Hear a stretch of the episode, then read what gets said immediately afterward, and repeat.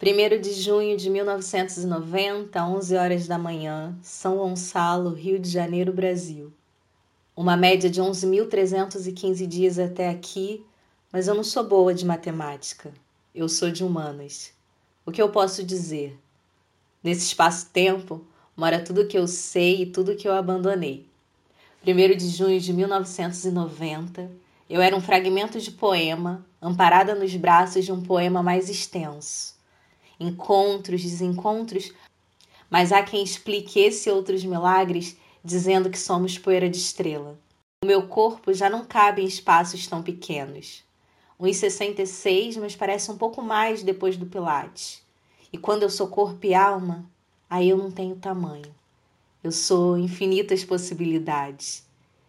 Eu tenho uma cicatriz na perna direita, no meu aniversário de 5 anos, subi num caixote para imitar um amiguinho, a madeira não aguentou e ficou a marca no corpo e a lição de vida. Eu também tenho brechas no coração. Uso vez ou outra para observar as estrelas. E se a gente for mesmo poeira de estrela? Talvez por isso a mania de céu. Não tem resposta nem manual, só tem caminho. Então eu traço, rasgo, desvendo, tudo que tenho, coragem e medo, fragilidade e potência. Em 2019, eu pintei uma mandala. Escolhi entre diversas figuras o desenho de uma estrela.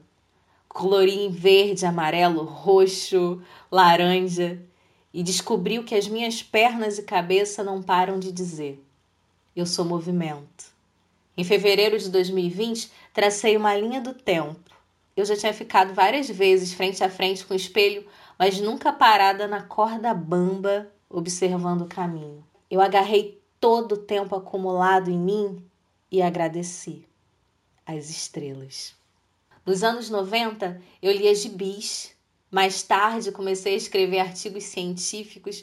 Eu permaneço escrevendo rimas pobres, mas nunca textos ocos. Tudo aqui dentro, em espiral, sem hierarquia, sempre em movimento. Aos domingos e feriados, eu ainda coloco minha criança para dançar. E falando em infância, volte meia minha mãe e eu nos olhamos em silêncio diante do desamparo da vida e somos crianças, amigas da escolinha. Entenda, tudo é empréstimo do tempo. Então fica hoje comigo, minha criança, minha versão jovem adulta.